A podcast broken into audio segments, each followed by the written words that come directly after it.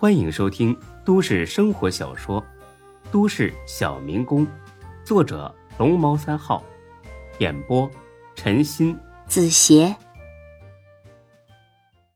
第四百一十九集。原本沉默的众人，突然变得活泛了，情绪激动的讲述自己必须要借钱的种种理由。总之呢，可以总结成一句话：我们这钱。借的可以称得上是理直气壮，你要是不借给我们，那就是王八蛋。其实孙志呢，倒真不怎么害怕当这个王八蛋。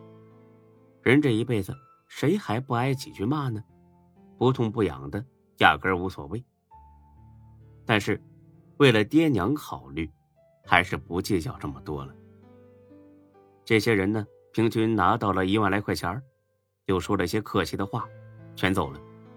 十几个人愣是没一个打欠条的。对此，孙志娘很是担忧。他爹，他们不会赖账吧？这可都是小志的辛苦钱呐。孙志他爹叹了一口气：“哎呀，那有什么办法啊？都是乡里乡亲的，也不好把话说的太难听。”随他们去吧，等不还的时候，我再厚着脸皮去要吧。孙志对此呢，倒是很淡定。决定借钱的那一瞬间，他就没打算再把这钱要回来。毕竟摆阔总是要付出代价的。用十五万堵死所有借钱的人，不算贵。爹，娘，我回屋睡去了啊。先别着急，你马叔说晚上让你过去吃饭呢。啊？为啥请我吃饭呢？哎呀，你这孩子，你马叔家小涛弟弟初八结婚，让你给他开车接他媳妇儿啊，这都忘了？坦白说，孙志啊是真的忘了。这幸亏有老爹提醒，不然到时候给人家耽误了事儿，那才麻烦呢。饭就不吃了。邻里邻居的，不用这么见外吧？哎呀，你得去，不光是吃饭，还得跟你说说别的呢。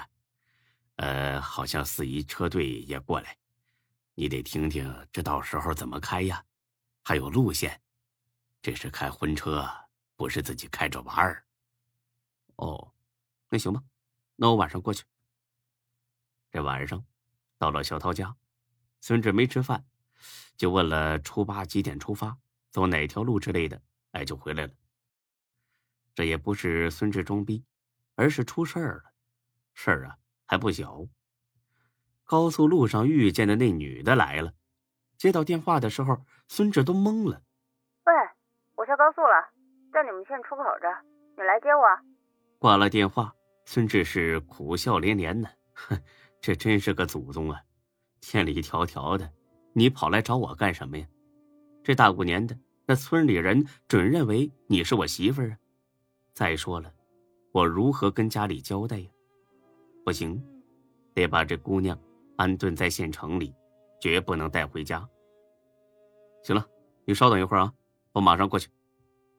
一路上，孙志都希望这姑娘能再打电话过来，说呢这是他开的一个玩笑。但是很可惜，这电话。始终没响。到了高速路口，一眼就看到这姑娘了。她开的是一辆悍马，这会儿呢正坐在车顶抽烟。幸好现在天黑了，否则就她这造型，那绝对会引来百分百的回头率。我的祖宗啊，穿的这么少还爬到车顶上去，嫌冻不死是怎么着啊？这女孩见孙志来了，很是高兴。那你不快点来接我？我都等了二十多分钟了，还以为你不来了呢。大姐，我家离这里好几十公里呢，我这都算神速了，好不好？好吧，暂时原谅你了。说着，这女孩从车顶上爬了下来，揪住了孙志的袖子。干嘛呀？你说干嘛？脱衣服呀？你你别闹啊！我可有女朋友。想什么呢你？我冷，穿一下你外套。你，行行行，给给你，脱下羽绒服，甚至里面只剩下一件衬衣，北风往脖子里那么一灌，那叫一个酸爽，当真是透心凉，心飞扬。别愣着了，走吧。啊，上哪儿去？当然是去你家啊，你总不能让我住车上吧？看这女孩这么自来熟，孙志头都大了。去我家？我爹娘和村里人且不说，要是这事儿让夏兰知道，那老子跳进黄河也洗不清啊！哎呀，我我家里有客人，很吵的。那去哪儿？去县城吧，找个宾馆先住下。那你跟我一起住，我自己害怕。孙志真不知道他是想勾引自己，还是压根儿就没把他当成男人。听你这么说，我我也挺害怕的。你怕什么呀？我又不能吃了你。哎，这这这可不好说啊！我可是充分见识到您老人家的随心所欲了。别的且不说，你都找过来了，可我连你叫什么名字都不知道呢。哼，因为这个生气呢是吧？好吧，告诉你，叫我小玉吧。小玉，你大名呢？大名你知道？孙志有点懵逼。我知道。我不知道啊。哎呀，懒得跟你犟，到时候你就知道了。走吧，先带我去吃饭，我饿了。说着，他就往孙志车上走。喂喂，你车不要了呀？怎么啦？这里不能停车？能是能，但你确定要把车扔这儿？不怕让人偷喽？切，一辆车而已，偷就偷呗，快点走，我饿了。说着，他就钻进了孙志的副驾驶。孙志回过头望了一眼这辆气势雄性的悍马车，摇了摇头。这果真是有钱人家的大小姐，这么好的车，在他眼里那跟个屁似的。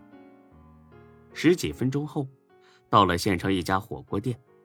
这小玉啊，是真饿了，自顾自的点了一大堆，猛吃一顿。前二十几分钟。除了点菜之外，这姑娘就没说过其他话。等吃饱喝足，她点上烟抽了一口，递给孙志。孙志愣了一下，没接。小，哎呀，我说你能不能把你大名告诉我呀？叫你小玉，觉得很别扭啊。我不觉得别扭啊，我觉得很好听。对了，你刚才想跟我说什么？我想说，你能不能别抽烟了？那天是开车犯困，今天呢，吃饭也犯困。行啊，你借我就借。切，你不借拉倒。哼，就知道你这么说。吃饱没？饱了之后，我给你找宾馆去。我们这小县城啊，比不上真市，没什么五星级酒店。您老啊，就将就将就。不急，找个地方玩玩。啊？什么地方？酒吧总有吧。酒吧倒是有，但是孙志是真不想带他去。这叫什么事儿？万一夏兰一个视频打过来，那多操蛋呢！行了，你都开一天车了，先找个宾馆好好休息，别玩了啊！不，我就要去。看来这丫头呢，在家里任性惯了，完全不听别人的意见。好吧，但是我有个条件。你说。